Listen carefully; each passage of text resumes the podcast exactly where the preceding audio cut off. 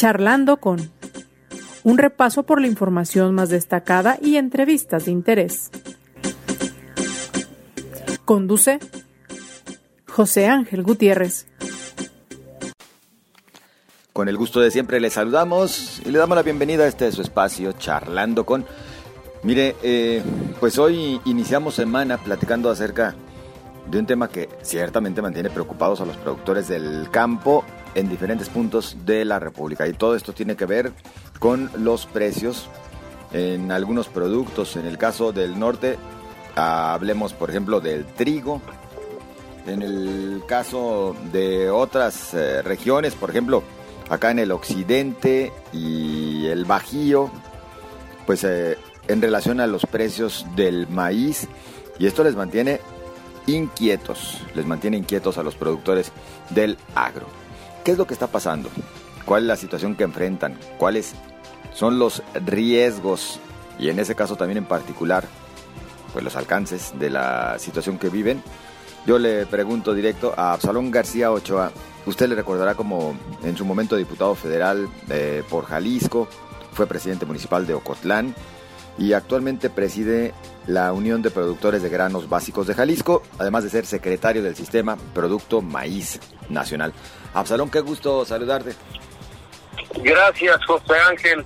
Buenos días, eh, un saludo para todo tu auditorio. Pues efectivamente, José Ángel, muy preocupados por la situación que está viviendo el campo en nuestro país, particularmente por la falta de certeza en los precios de los granos. Ahorita eh, vemos en los medios de comunicación cómo ha habido una serie de manifestaciones de inconformidades, tanto en Sonora como en Sinaloa, en Tlaxcala, en Nayarit, y ahora eh, pues Jalisco y Guanajuato pues también que padecen el mismo problema. Comentarte, José Ángel, el año pasado en Jalisco, Michoacán y Guanajuato estuvimos comercializando el trigo sobre los 9.400 pesos por tonelada. Actualmente el mercado nos da un precio de alrededor de los 5.000 pesos. Esto es casi 4.500 pesos menos por tonelada y que la incertidumbre que nos genera el día de hoy es que Segalmex, el gobierno federal, no publica las reglas de operación del programa de precios de garantía y que la cosecha pues ya ha iniciado, está en puerta el próximo cultivo de maíz y el campo está descapitalizado. La exigencia es muy puntual de parte de los productores queremos que se nos pague el trigo a 8 mil pesos tonelada como mínimo. El trigo. El trigo. ¿Y el caso de ah, Ahorita, ahorita estamos este, en la cosecha del ciclo otoño-invierno y ahorita la cosecha es de trigo. Eh, está próximo la, la siembra del, del ciclo primavera-verano, que vamos a sembrar maíz. Y bueno, en el maíz tenemos una pretensión, estamos muy a tiempo de poder hacer agricultura protegida, agricultura por contrato y aspiramos a que se nos pague a 7 mil pesos. ¿Qué riesgos está enfrentando el sector eh, eh, productivo en el agro, particularmente por ello, por esta indefinición en la cual les mantiene el gobierno federal y a qué achacan ustedes el que pues esté desatendiendo de esta manera el tema de los precios? Mira, José Ángel, al inicio de la administración del presidente López Obrador, tomó una serie de decisiones donde desapareció 17 programas que eran focalizados a la productividad del campo, a la alta tecnología, a la comercialización, a la sanidad e inocuidad de los alimentos que producimos y estos los retiró retiró algo así como 40 mil millones de pesos del presupuesto anual que iban destinados a ese impulso de los medianos, de los pequeños y de los grandes productores. Hoy él ha concentrado sus políticas en políticas asistencialistas, donde solamente otorgan 300 kilos por eh, eh, productor eh, para productores de menos de 5 hectáreas y eso pues es eh, para nosotros un programa asistencialista electorero que no viene a resolver la falta de productividad en nuestro campo. ya el discurso de la autosuficiencia alimentaria, el gobierno ya lo olvidó, porque hoy somos más dependientes de los productos que vienen del extranjero que lo que nosotros producimos. El campo está muriendo, José Ángel. Vemos en la zona de los altos cómo los atos ganaderos han venido disminuyendo y el precio de la leche se ha ido por las nubes. Eh, vemos cómo el cultivo de maíz ha venido desapareciendo y en nuestro estado particularmente cómo ha venido ganando terreno cultivos como el agave, como el aguacate, como el limón, como los, las berries, porque son más rentables y no hay una política pública que aliente a la productividad de los granos. Tal cual así, el campo muere el campo está muriendo, están muriendo las familias del campo y están muriendo los productores por falta de estímulos, por falta de apoyo, por falta de eh, una planeación en las políticas públicas del gobierno federal. Él habla solamente de los pequeños productores, pero los pequeños productores eh, en su gran mayoría es autoconsumo. Y necesitamos impulsar a los productores que le dan de comer a este país, que son los que verdaderamente producen y los que verdaderamente eh, pueden ayudar a que tengamos alimentos más accesibles y que luego entonces el pan, la leche, la tortilla, el huevo, la carne pueda tener precios accesibles a la, a la población. Hoy vemos cómo todo se ha encarecido. ¿Por qué? Por falta de, de políticas que alienten a los productores nacionales. Absalón, ¿y a qué se deberá este tema de la indefinición de, precios? Porque el gobierno al final quiere más bien comprar a como se le antoje o cuál podría ser la explicación lógica. Pues la verdad no lo sabemos. Hay una animadversión del presidente desde el inicio de su gobierno hacia la gente del campo. Criticaba incluso la forma de vestir de los productores, que porque si traían un cajo piteado, que si porque traían botas, que si porque traían sombrero. Yo no sé, el presidente quiere que los agricultores de nuestro país sigan cultivando con una coa, con un asadón, con una yunta de bueyes, cuando vemos que la tecnología hoy avanza, cuando hoy requerimos apoyo para poder fumigar eh, nuestros cultivos con drones, cuando necesitamos eficientar el riego con eh, tecnología, riego por goteo, tener sembradoras de alta precisión. Eso es lo que hoy debería de estar impulsando el campo y no este pues un programas asistencialistas. ¿Qué vemos? Vemos eh, en, el, en el presidente de la República y en su gobierno un alejamiento total del campo cuando el campo pues confió en su proyecto, cuando él era candidato, confió en su discurso y hoy el campo está muy molesto con este gobierno porque lo ha venido aniquilando gradualmente. La versión oficial es que ahora los apoyos se entregan directo y principalmente a los más necesitados. ¿Ustedes consideran que esta política no es la indicada? Eso es mentira, José Ángel. Yo puedo decirte que anteriormente todos los productores para poder comercializar necesitaban estar registrados en Hacienda, comercializar con una factura, tener una cuenta bancaria para que los apoyos fueran directamente a través de una transferencia bancaria. Hoy los productores comercializan con Segalmex ni siquiera con factura. Es más, a algunos les pagan con órdenes de pago y en efectivo.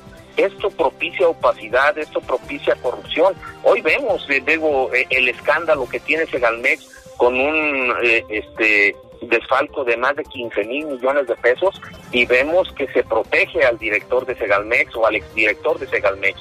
Vemos a través de los medios de comunicación cómo miles de toneladas fueron tiradas a la, de maíz, fueron tiradas a basureros en Chiapas y no hay responsables por todo ese desfalco.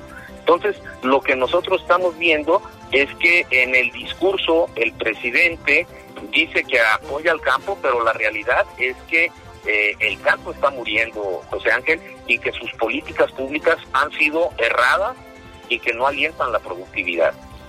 ¿Conocen ustedes de alguno o algunos casos en los que inclusive se les esté pidiendo moche a los productores que le venden a Segalmex? Conocemos y en su momento denunciamos cuando nosotros estuvimos en la Cámara de Diputados el que a muchos de los productores, incluso ya con orden de pago, le dejaron este, de pagar. Hubo a gente que nunca le pagaron, a la que le adeudaron su maíz y que pues eh, eso simple y sencillamente no tuvo consecuencias hacia ninguno de los funcionarios eh, responsables. Hubo mucha gente que perdió parte de su patrimonio porque no, no se le cumplió en el, en el programa. Sí tenemos conocimiento de eso, tenemos conocimiento también de que a través de los medios de comunicación se ha, se ha consignado el cómo las bodegas de Segalmex, donde se almacenaba la semilla, donde se almacenaba el fertilizante, habían sido vandalizadas, habían sido robados. Y de eso, pues simplemente el gobierno no, no actúa y no compensa a los productores que han sido afectados. Absalón, por lo pronto, ya desde el pasado viernes, productores de Jalisco y Michoacán pues se manifestaban. Inclusive hubo un breve bloqueo por ahí de, una carretera, justo pues, tratando de atraer la atención de las autoridades para que les eh, comiencen a definir todo este tema de los precios. ¿Alguna respuesta? Eh, sí, José Ángel, el viernes estuvimos en Briseñas, en la frontera entre la Ciénega de Jalisco y la Ciénega de Michoacán. Tuvimos una reunión en el Palacio Municipal de Briseñas, eh, apoyándonos el alcalde de ese municipio y acudió a esa reunión el secretario de Agricultura del gobierno del estado de Michoacán, acudió el director de Segalmex en el estado de Michoacán y el secretario y el delegado de Agricultura del gobierno federal en el estado de Michoacán. Y ahí hicimos eh, compromisos muy puntuales. El primero, el gobierno del estado de Michoacán se compromete a pagar el incentivo de forma inmediata eh, una vez que Segalmex publique las reglas de operación y para llevarlo el precio a 7.480. Eh, debo decirte que esto eh, no cumple las expectativas de los productores. Los productores eh, están demandando que se llegue a los 8 pesos. Luego hubo un segundo acuerdo donde Segalmex, en voz de su director en el estado de Michoacán, se comprometió a que en ocho días estarían publicadas las reglas de operación. Y un tercer acuerdo donde los productores eh, esperarían estos ocho días para eh, que se publiquen las reglas y no hacer ninguna otra movilización social. Eh, eso fue con las autoridades del Estado de Michoacán. Nosotros, por nuestra parte, estuvimos productores de Jamay, de La Barca, de Ocotlán, de Poncitlán, de Chapala, y nosotros lo que pretendemos es que en esta semana las autoridades de Jalisco nos ayuden a tener un acercamiento con las autoridades de Segalmex en el estado de Jalisco para llegar también a acuerdos y que nos den certeza de cuándo se publicarán las reglas de operación. Por Jalisco entonces por lo pronto siguen ustedes a la espera de ese apoyo. Sí, este, así es.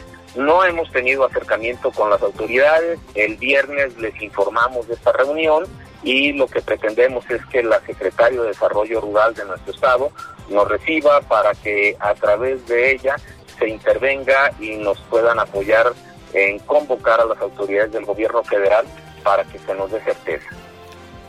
Tregua temporal entonces, Absalón. Pues eh, gestiones, esperando tener una respuesta positiva y que no nos obliguen a tomar otra serie de medidas de protesta pues entonces habremos de mantenernos al pendiente, por supuesto. Absalón García Ochoa, nosotros agradecidos por esta charla. Al contrario, muy agradecido nosotros con ustedes por la oportunidad de, manifestarnos, de decir las preocupaciones que hay en el campo y de agradecerles también por esta preocupación que, hay en, nuestro campo jalisciense. Muy amable. Bueno, ya lo escuchó usted, es Absalón García Ochoa, eh, presidente de la Unión de Productores de Granos Básicos de Jalisco y secretario del Sistema Producto Maíz eh, Nacional. Mire, eh, no es cosa menor, en verdad, el campo mexicano está padeciendo una situación de abandono, de desatención por parte de las autoridades, y no es exagerar. Y siempre se van nada más con el argumento de que están entregando los apoyos de manera directa. De manera directa, a veces ya parece que nos muestra que lo único que existe es opacidad. Opacidad absoluta.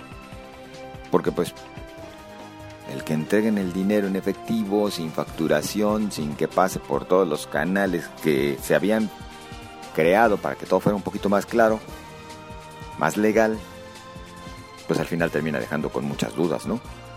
Esperamos los comentarios que usted tenga bien hacernos llegar a través de las redes sociales. Recuerde en Twitter, arroba José Ángel GTZ, en Facebook, José Ángel Gutiérrez.